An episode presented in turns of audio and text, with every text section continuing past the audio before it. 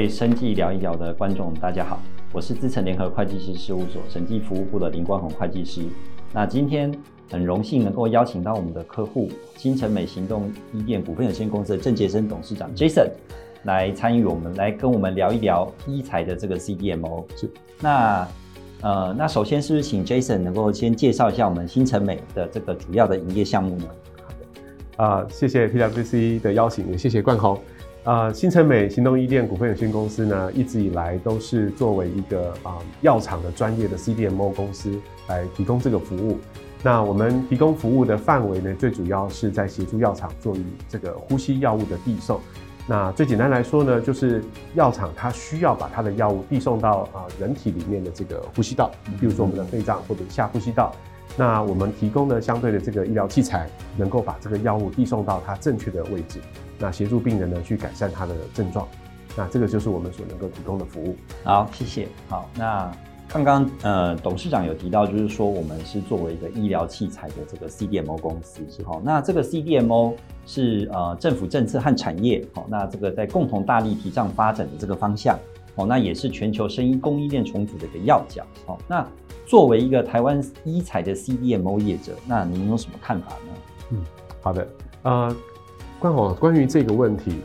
呃，我认为就是台湾呢，在这个 CDMO 这个领域，其实呢，尤其是这个医疗器材，嗯嗯，啊，其实是有非常大的优势的。那呃，相较于呃这个电子业，大家都有理解哦，其实也是类似的状况，在我们的医疗器材的领域，因为台湾的产业链非常的呃上下游整合，非常的完整，是好。借由这个呃，我们的传统产业电子业一路下来，一直到现在生技产业，嗯、呃，台湾其实都已经 build up 一个非常完整的这个垂直的整合。嗯、所以，同样在我们这个呃电子医材的 CDMO 领域呢，也是一样的。我印象非常深刻，就是我们有一个啊、呃，在国际型的药厂客户，他来拜访我们公司之后，我们只是很简单，对我们来说是很正常的一句话，说，哦、呃，我们所有的供应商大概在车程一个小时内，都可以拜访完成。嗯哇，他非常非常的惊讶，所以这个其实就是台湾在这个啊电子医材啊医疗器材的这个 CDMO 一个非常大的优势。是，好，那当然呢，同时呢，我们也会在这个 COVID 疫情期间呢，我们也看到了另外一个状态啊。那再加上最近的这个呃俄乌战争啊这样子的状况下呢，我们也有看到听到客户的一些要求，就是我们很喜欢你在台湾有这样的垂直整合的供应链，嗯。但是呢，我们更希望说，啊、呃，你有没有一个备援的一个生产基地？所以呢，这个也是我们呃目前政府在大力推动的这个新南向政策，它就可以发挥一个非常重要的角色，就是在我们新南向政策合作的国家里面，台湾的这个呃医疗器材的 CDMO 业者也能够在那边啊、呃、去建立一个新的备援基地，是。那方便我们的客户呢，方便在台湾下单的同时呢，他也知道说，万一我们在遇到同样的疫情的状况，那台湾这边呢，万一出了什么样的情形，不能够继续生产的话，我在合作的国家还能够给我的客户提供持续的供应，这个对我们来说也是另外一个我们可以努力的方向。嗯，好，我们谢谢董事长的这个回复哈。那再来，我在这边有第二个问题哈，就是说我们新成美一开始是做这个自主研发的销售的工作，但是从您刚刚的解释里面，我们后来跨入了这个 CDMO 的领域。嗯，那想请问一下，就是说。呃，Jason，你是受到什么市场的契机，还有这个关键因素的这个启发，你才会开始想要投入这个医材的 CDMO？是，哦，冠宏这个问题其实非常重要，我相信有很多人也非常好奇这个台湾的医疗器材 CDMO 这个领域。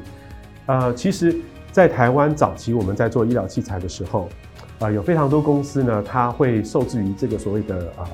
专职的代工。嗯、哦，那我只做代工，所以我的这个毛利呢就会受到比较大的压抑。是。那所以，当新成美进入这个产业的时候呢，我们有一个想法，就是希望我们能不能够同时在想办法拉高我们产业价值的的时候呢，呃，尽量能够降低我们的风险。也就是说，我如果从研发、生产、制造到销售全部自己来的话，那这个风险可能相对比较高一点，虽然毛利比较高。那我单纯只做呃这个贴牌代工，那这个毛利呢肯定会受到一些限制。所以呢，我们。后来的这个转进这个 CDMO 领域呢，其实它就是介于这个当中取得一个最平衡的一个点，嗯嗯，就是我在可控的风险之下取得我最大的这个产业价值，相对来说公司的毛利呢以及我们的竞争力呢也能够相对的提高。这个是新成美它把自己定位在这个 CDMO 这个领域呢，最重要的一个原因之一。好，那在 CDMO 这个领域呢，最重要的是，其实你是有研发，你有开发，你有你有投入这些呃研发的这个成本，所以相对来说，你对于这个整个产业链的贡献呢，是呃比单纯做代工来说更高的。所以你的合作伙伴啊，像我们新成美的合作伙伴都是各大药厂，他就会更愿意。呃，给你更多的这个价值去呈现你存在的这个你投入的资源，反映你所投入的成本等等。那我们的产品的这个售价就可以得到比较合理的回馈，是那公司的获利呢也能够比较大的成长空间。好，谢谢董事长的这个回答哈。那接下来第三个问题哦，我想帮很多这个生技的这个产业的观众来问的哈，嗯、就是说我们新成美有争取到一些国际大厂的合作案，是好。那在这个争取国际大厂签约策略联盟的这个过程当中，有没有什么经验好可以跟我们的观众来做分享？嗯、是是是，啊、呃，冠宏这个问题呢，我想，嗯、呃，确实啦，在于这个呃，我们深耕于台湾的这个医疗器材 CDMO 公司来说。啊，怎么样跨入国际啊？争取跟这个国际大厂结盟啊合作，那这个其实都是一个嗯非常重要的一个里程碑。嗯、那当然也很荣幸，新成美在呃过往几年，我们也陆续跟几个国际型的大厂能够达成策略联盟，甚至于这个药物的合作开发等等。我想在这里面呢，新成美可以说是啊、呃，在 BD 就是我们所谓的业务发展啊，然后还有这个 marketing 这一块，相对来说呢，有非常多的朋友跟我们分享，就是。新成美投入的资源相对来说多了一些，嗯啊，那当然我们在研发以及产品开发上面也是下足了功夫，但是我们确实在任何时候，我们从来没有中断过我们的这个 BD 以及 marketing 的投入，啊，从新成美二零一四年设立开始，到二零一七年第一次到国际参展，嗯，好，那从二零一七年开始国际参展之后，每年至少四个国际展览，新成美从来都不会缺席。那让更多的国际厂商在不同大小的展览能够看到我们的品牌，哦，然后同时呢看到我们的产品在市场上，它能够长期稳定的存在，嗯、这个事情其实对 CDMO 来说相对的重要，因为呃大厂他要跟你合作的时候，他必须要相信你是一个长期可靠的伙伴，是，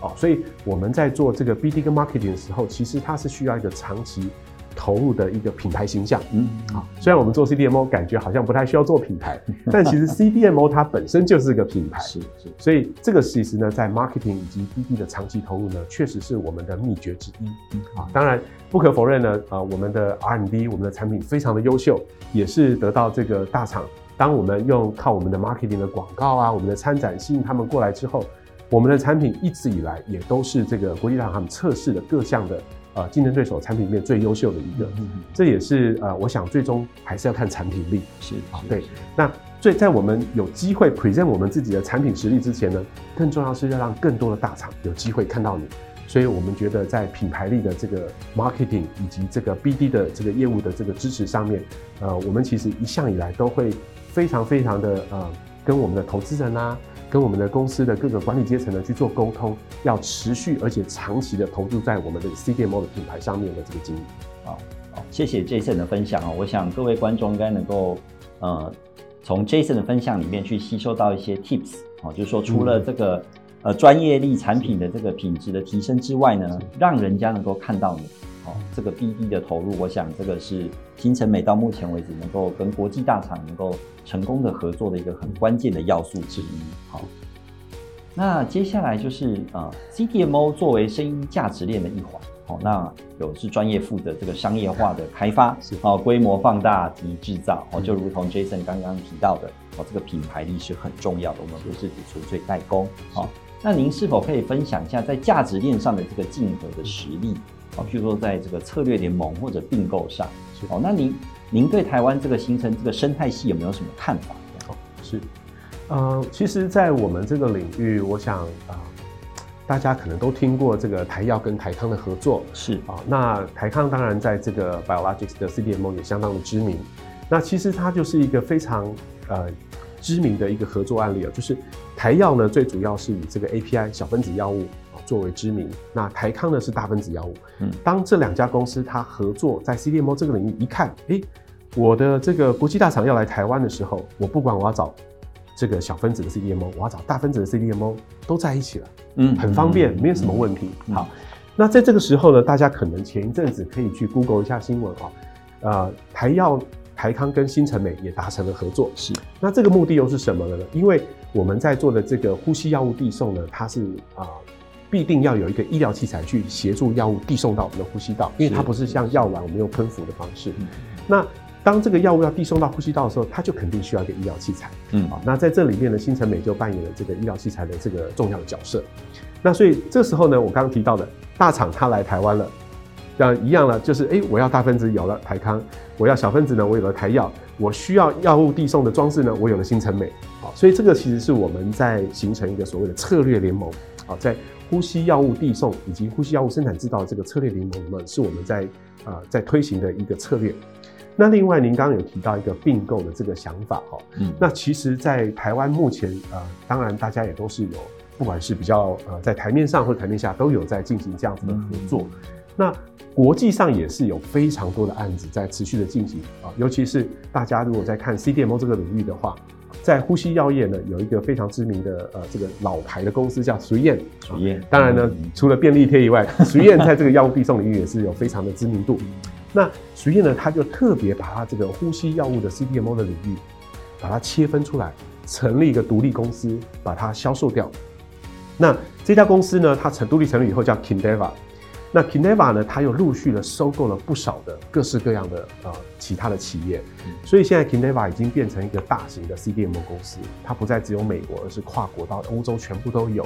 那事实上，像这样子的并购呢，在不同的这个呃制药的领域啊，不一定只有在我们呼吸药界啊。那其实各个 CDMO 领域呢，并购也是一个很重要的一个扩大规模、增加经济规模的一个重要的手段。是是，好，所以就是。如同 Jason 刚刚说的，这个其实我们这整个生医的这个价值链的这个形成，它可能需要不是只有一个单一公司，我们可能是需要整个上下游来一起来把这个 ecosystem 建立起来。是，这个对我们的这个台湾的这个产业才有这个很大的帮助。是哈。那接下来就请您分享一下医材制造的这个未来的趋势，嗯，啊，以及作为就是说，呃，您身为这个新成美作为这个医材 CDMO 公司，嗯，我们在布局上，我们未来有没有什么想法呢？是，呃，其实呢，我们这边呢可能会比较呃，跟提出一个跟大家传统 CDMO 的看法比较不太一样的地方啊，呃，一般来说，作为一个一材 CDMO 公司，大部分啊，大家都比较喜欢把这个产品线做的稍微广一点。就是我有各式各样不同型号、不同类别的医材，扩大我的这个经营范围，那我能够做呃这个延伸的我的这个 business 的 scale 就比较大一点。嗯嗯。好，那这边我们提出一个比较不同的想法，就是呃深度重于广度。嗯。好，然后这个啊、呃，其实它最主要的就是透过我们跟国际大厂合作的这个经验啊。呃，他其实他们的专业的这个 BD 人员跟我们分享，他们在选择这个合作伙伴的时候啊，因为我们做 CDMO 嘛，选择合作伙伴对我们来说是最重要想要知道的 tips 啊。他有提到一个，就是他最在意的是你是不是真的专精于这个服务。嗯，如果这一个服务你能够真的做到业界第一名，那我肯定就是。只能选择跟你合作了，是对，是。那当然，在这个条件之下，你能够证明你的价值，肯定也就更高。嗯，所以相对来说，我们的获利跟毛利的表现就会更好，有更好的期待值。啊，这个是我们想要提出来一个比较不一样的想法，因为在 CDMO 这个领域呢，大厂通常你会想要吸引到各式各类别、各个领域的大厂，所以我们传统还是希望把我们的这个一材的这个范围扩大一点。那相对来说，新成美也是执行我刚刚所提到的那个策略。我们是把我们的产品线说的非常的专精。嗯嗯。可是，在我们专精这个领域呢，我们敢说，在业界，我们如果喊第二，没有人敢喊第一。好，如果你能够说出这样的话的话，那那肯定就是不管任何的大厂，他在找这个类型的 CDMO 的时候，那就非你莫属了。是。那相对来说，你公司的品牌力，我们讲的这个 CDMO 的品牌力，以及它的品牌价值，就能够得到非常大的提升。嗯嗯。也就是说，我们就是要提升我们公司在专注在某项产品的某项技术的研发能力。那这样子，我们在这个整个所谓的医疗器材的生态的这个 ecosystem 里面，就比较不容易被取代。是对，我觉得冠宏这边也提到哈，就是我们刚刚也有提到说，新成美一直以来都会参加各式各样的展览。那选择展览这件事情其实也非常重要哦，因为我们刚刚有提到 BD 跟 marketing 非常的重要。那其实呢，在 BD 以及 Marketing 上面，你也是要重视深度的经营哦，而不是广泛的去打各式各样的广告。那怎么样做深度的经营？当然在各个领域啊，不同的疾病领域、不同的这个适应症领域可能不太一样。但是像新成美，我们就是会透过哦，看起来每年有十几二十个相关的展览。但是我们的 BD 同仁他就去精选四个，每年我们就是只参加四个展览，但这四个展览绝对是这个这个业界在呼吸业界呢，它绝对是重中之重，你绝对不能错过的，而且呢，你还要努力的去经营它，让你在这每一个展览里面呢，你的角色都是能够被看到的。譬如说呢，你要可能要稍微。呃，忍痛花一点钱去赞助这个展览，让你的品牌呢能够被挂在这个大会的旗帜上，那等等这些，其实我觉得都是一些深度经营的深度的表现。是，所以我们这个钱要花在刀口上就对了。是是是是。是。好，那最后就是我们想听听这个啊，因为 Jason 作为这个业界的这个代表性的这个公司的人物，好，那想听就是说，因为政府近年来其实不论是在这个生技新药条例的这个法规的修正哦，以及奖励哦，各政府也投入了很多资源在这个生技产业里面哦。那就您的观察啦哦，那政府在这方面有没有哪一些地方是做的不错的？那有哪一些方面是需要可以再呃多加强、多投入的呢？是是哦，谢谢冠宏，这个这个问题我们其实大家都应该是非常有兴趣，尤其是啊，我们在生技产业投入的各个前辈。以及我们的同仁，呃，其实呢，这个我们来看啊，其实台湾的环境，其实我们觉得政府已经做得非常好了，有很多地方我们可以感受到哦。譬如说，我们呃在呃人才招募上啊，我相信在各大专院校其实都有鼓励这个生技业的人才招募。譬如说，我们大家常常听到的这个清大征才，是也是我们生技业界非常有名的这个人才招募的这个每年一次的盛大场合。然后再来就是民间呢，其实也有类似像深耕学院，嗯，啊，这个其实呢多少都有在政策的支持后面，也有这个民间的团体呢能够去作为这个人才生技的专业人才的培育，以及这个专业的国外甚至于是国外资深的这个啊专业经理人回来担任讲师，培育国内的生技人才这一块呢也是啊我们都有实质上受惠，所以其实也是感受非常深刻哦。那另外呢就是说。啊、呃，我刚刚可能在前面有提到的，政府在推的这个新南向政策啊、哦，其实呢，对于我们在这个呃生技业的 CDMO 来说，确实也是一个已经铺好的道路。哦，那因为前面有非常多的台商已经到这个呃东南亚以及纽澳这边去做布局，那相对来说，我们生技产业也许是比我们这个其他啊、呃、国内的这个业界的前辈，就是电子业等等，起步的稍微晚一点。可是，也就是因为我们起步的晚，所以布局已经不好了。是对，所以当地的基础设施啊，一些当地的产业聚落都已经 ready 了，台商要过去相对方便。这个也是我们觉得这个政策走在前面啊，我们这我们商业推展呢，就会有非常的这个注意的一个地方。好，那最后呢，就是说啊，我们其实也是非常希望台湾的这个资本市场啊，能够理解，即使是在这个 CDMO 领域。生技业的 CDMO 还是跟我们的这个呃电子业这些的 CDMO 还是不太一样的啊，因为大部分的电子业它的产品开发周期比较短，嗯啊，也许一年我这个从这个介绍接受到这个委托开发到我的大量生产，也许不到一年就可以达成了。那在生技业，啊像我们这个电子医材领域，尤其是像我们呃新成美所在的这个药物递送的这个医疗器材领域。其实我们的产品的开发周期是跟着新药在走的，嗯哼，所以它生命周期非常的长，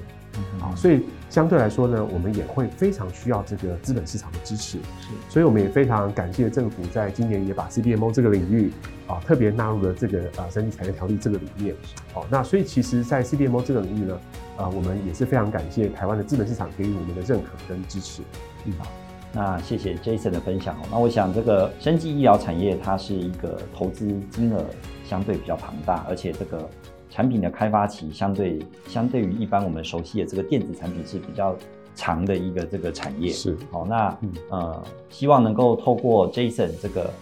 过去几年，在这个国际商场上的这个打拼的这个实力，还有他个人经验的分享哦，能够带给各位观众一些呃，不管是在经营企业上的等等的一些想法。好，那今天非常谢谢 Jason 能够接受我们的访问，谢谢冠宏，谢谢谢谢谢谢大家，谢谢。资诚生技医疗服务团队协助业者从设立、营运规划、募资、申请补助、建立制度到上市上柜、跨境合作、并购。与永续发展等各阶段，提供财税、会计、法律、智慧财产权等等的专业服务，提供客户最佳解决方案。如果大家有任何问题，欢迎与我们专业的服务团队联络。